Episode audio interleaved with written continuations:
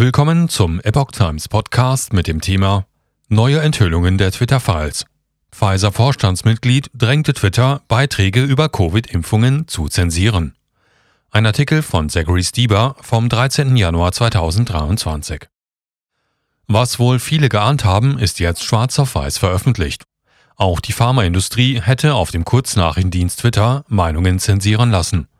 So soll Pfizer während der Corona-Pandemie eine Debatte über Impfstoffe unterdrückt haben. Ein Vorstandsmitglied des Pharmakonzerns Pfizer hätte während der Corona-Pandemie Druck auf Twitter ausgeübt, unliebsame Meinungen zu zensieren. Das geht aus einer jüngst veröffentlichten E-Mail von Alex Berenson hervor. Damit hat der von Elon Musk autorisierte Journalist den bisherigen Enthüllungen der Twitter-Files ein neues Kapitel hinzugefügt. Pfizer-Vorstandsmitglied und Ex-Behördenleiter der Food and Drug Administration, FDA, Dr. Scott Gottlieb, forderte in der besagten E-Mail vom 27. August 2021 den Washingtoner Twitter-Lobbyisten Toto Boyle auf, gegen einen Beitrag von Dr. Brad Girard vorzugehen. Kinderarzt Dr. Girard war nach Gottlieb ebenfalls eine Zeit lang als FDA-Chef tätig. Er ist kein ausgesprochener Impfkritiker. Angst vor der Wahrheit. Offenbar bestürzt über den Inhalt von Giros Twitter-Post schrieb Gottlieb in seiner Nachricht an O'Boyle, Sowas ist wirklich zersetzend. Und weiter, hier leitet Dr. Girard eine pauschale Schlussfolgerung aus einer einzigen Studie in Israel ab, die nicht von Fachkollegen überprüft wurde. Aber dieser Tweet geht am Ende viral und bestimmt die Berichterstattung. So Gottlieb. Anstoß für Gottliebs Kritik war Dr. Girards Reaktion auf die israelische Studie. Girard schrieb, Jetzt ist eindeutig, die natürliche Immunität oder die Immunität nach einer Infektion ist der Impfstoffimmunität um ein Vielfaches überlegen. Und weiter schrieb er, es gibt keine wissenschaftliche Grundlage dafür, den Nachweis seiner Covid-19-Impfung zu verlangen, wenn eine Person natürlich immunisiert ist. Allerdings riet Gira auch, waren Sie nicht infiziert, lassen Sie sich impfen. In der Studie kamen die Wissenschaftler zu dem Ergebnis, dass die natürliche Immunität einen besseren Schutz bietet als eine Impfung. Die Studie wurde später in der medizinischen Zeitschrift Klinische Infektionskrankheiten veröffentlicht, nachdem Fachkollegen sie vorab geprüft hatten. Irreführend. Twitter schenkt Reichweite ein. Twitter-Manager O'Boyle leitete Gottliebs Anfrage an das Strategic Response Team weiter. Dabei bezeichnete er den Absender allerdings nur als Ex-FDA-Chef und erwähnte nicht, dass Gottlieb inzwischen für Pfizer arbeitete. Da der zuständige Twitter-Moderator keine Falschinformation fand, fügte er nur die Warnung irreführend hinzu. Dieser verhindert jedoch, dass Nutzer den Beitrag teilen, liken oder auf ihn antworten können. In einem Tweet von Montag, dem 9. Januar 2023, verteidigte Gottlieb sein Vorgehen. Er behauptete, Girard habe gezielt Beiträge gepostet, die seiner Meinung nach falsche und aufrührerische Informationen enthielten.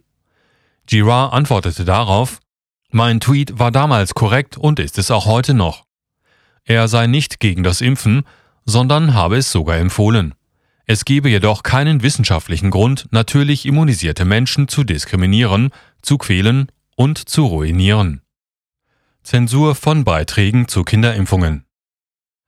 Wie der Journalist Berenson enthüllte, schickte Gottlieb eine weitere E-Mail an Twitter-Manager O'Boyle, worin er die Sperrung einer Nachricht von Justin Hart forderte. Hart ist ein bekannter Kritiker von Corona-Maßnahmen, Impfgegner und Aktivist. In dem beanstandeten Post schrieb er, Stöcke und Steine mögen meine Knochen brechen, aber ein viraler Erreger mit einer Kindersterblichkeitsrate von kleiner größer 0% hat unsere Kinder fast drei Jahre Schulbildung gekostet. So hart.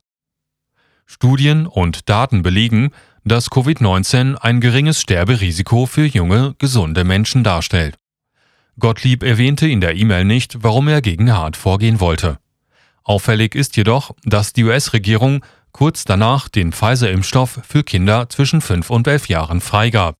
Oboil schickte die Anfrage wieder an das Team der Twitter-Moderatoren und schrieb auch diesmal nichts über Gottliebs Verbindung zu Pfizer. Die Beschwerde löste allerdings keine Maßnahmen aus.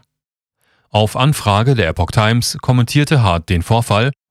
Unser Team aus zusammengewürfelten Analysten, Aktivisten, Müttern und Vätern ist seit April 2020 hinter Scott her, seit er sich wiederholt für Schulschließungen und Abriegelungen einsetzte. Er mag es nicht, wenn man ihm widerspricht, so hart. Twitter hat auf eine Anfrage der Epoch Times mit der Bitte um Stellungnahme bislang nicht reagiert. Gottlieb soll Berenson auf Twitter sperren gelassen haben. Gottlieb soll zudem dafür verantwortlich gewesen sein, den ehemaligen Reporter der New York Times, Berenson, von Twitter zu verbannen, wie eine im Jahr 2022 veröffentlichte Nachricht zeigt. Demnach prangete Gottlieb einen Blogbeitrag von Berenson bei Twitter an, in dem der Journalist Dr. Anthony Fauci als arrogant bezeichnete. Das Pfizer-Vorstandsmitglied behauptete in seiner E-Mail, dass solche Anschuldigungen der Grund seien, weshalb Fauci einen Sicherheitsdienst brauche. Fauci war damals Leiter vom The National Institute of Allergy and Infectious Diseases, NIAID. Vier Tage später verbannte Twitter Berenson tatsächlich von der Plattform, weil er angeblich gegen die Regeln für Covid-19-Fehlinformationen verstoßen habe. In der Fox-Sendung Tucker Carlson Tonight schilderte Berenson die damalige Situation so. Scott Gottlieb, Pfizer-Vorstand, der mit dem Verkauf der Impfstoffe zig Milliarden Dollar verdient hat, ging zu Twitter und sagte, der Typ ist ein Problem. Und dann haben sie mich verbannt, so Berenson. Gegenüber dem Sender CNBC verteidigte Gottlieb sein Vorgehen. Ich habe meine allgemeine Besorgnis über soziale Medien geäußert, betonte er. Diese Plattformen seien unfähig, Angriffe gegen Menschen zu kontrollieren. Ich bin sehr besorgt über psychische Drohungen gegen Einzelpersonen und über die Leute, die solche Drohungen aussprechen, so Gottlieb. Berenson antwortete darauf, er habe weder Fauci noch Gottlieb gedroht.